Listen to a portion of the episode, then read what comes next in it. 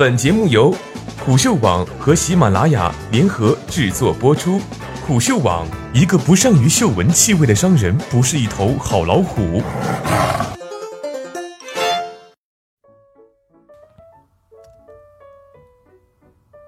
大面积萧条中，终于有一部国产片争气了。文章由枪稿编撰。和一般的黑色荒诞电影大不一样的地方在于，《无名之辈》并没有这类电影惯常的冷酷感，它反而有一种类似于周星驰的少林足球、功夫，或者是破坏之王的热血。当最后潘斌龙所扮演的大头冒着可能是个警察陷阱的危险去追逐他所爱的那个女孩，而她其实是一个妓女时，当张宇所饰演的眼镜知道大头可能要身陷囹圄，但仍然瘸着腿去救援自己的兄弟时，当陈建斌所饰演的马先勇身中一枪，面对刑警队长说的第一句话是“我能够当协警了吗？”时，当王艳辉饰演的破产富豪停下车要回自己所在的城市，要去面对他欠款潜逃这一现实时，当他的儿子面对空无一人的球场，决定自己一个人去单挑那些侮辱他父亲的群盲时，整个电影的基调就不再是无常与因果报应，而是每一个人的战斗。无论他是社会底层还是所谓的社会上层，他们最终都选择了去面对他们自己造成的，或者是别人强加给他们的困境。这时，这些无论是道德上有瑕疵的人，还是智商上有缺陷的蠢货，都变得像一个英雄一样。这部电影讲的是所有的社会阶层要重新寻找自我的故事。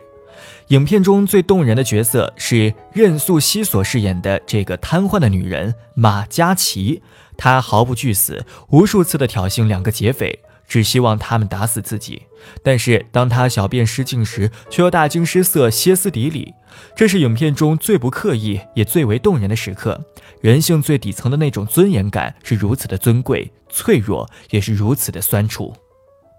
张宇和潘斌龙所饰演的蠢蛋劫匪，看似嚣张可恶，但所有的诉求实际上都是被别人所承认、被社会普遍漠视的。他们对于被世界看到有一种变态的渴求。当他们内心孤意却又胆怯地抢劫了一个手机店，本以为是他们人生的高光瞬间，却没想到真正成为了他们人生至暗的时刻。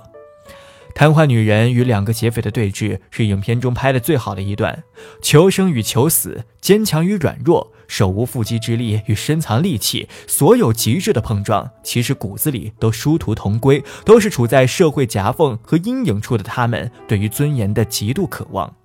而这是整部电影如此底层却又显得如此正向的原因。即使是片中那个丑角波波，我们也看不到他真正让人讨厌的地方。他气急败坏，纠结他的小兄弟去寻仇的状态，也带着主创的一种宽容的喜感。其实这些角色都是披着 loser、妓女、劫匪外衣的侠客，或者是情圣。他们是不愿意苟活，而且愿意为了不苟活而去付出行动的人。张宇所饰演的眼镜，骨子里更是个孩子。他的色厉内荏。他拉大旗做虎皮，假装社会人的江湖气，其实只是一个孩子在精巧伪装。这种孩子气赋予影片一种少有的童话感。大头与眼镜在屋顶上帮忙马嘉祺拍摄临终照片的场景，有着一种别致的浪漫。这也是我说他跟周星驰的某些电影有某些精神类似的地方的原因。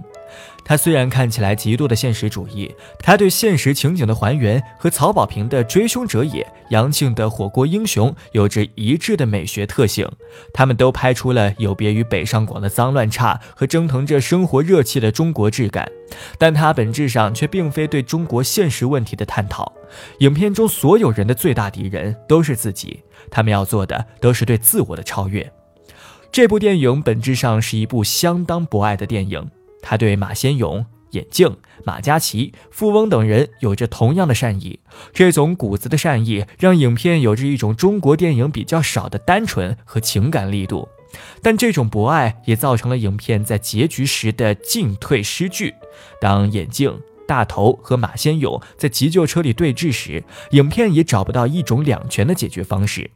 最终，影片选择牺牲眼镜大头的方式来成全第一男主马先勇。当眼镜被警察按在地上拼命咆哮时，观众再次感到了命运对他的无情嘲弄。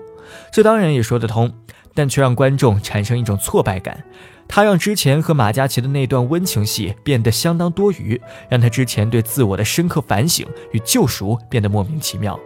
最后，影片用字幕花絮的方式交代了每一个人物的最终命运，这只能勉强矫正那些失衡感。这部电影和我不是药神一样，对类型片规则有着熟练的认知和执行力，他们的叙事效率、对于细节的把控都有着不俗的水准。当然，更重要的是他对人性的肯定。这种肯定又不是一味的拔高做云端上的粉饰，而是基于现实的层面去捋出那些带亮色的特质。这让人会有一种不出戏的慰藉。我们像蠢蛋或者是混蛋一样活着，但其实我们内心总有一个地方是朴素和正当的。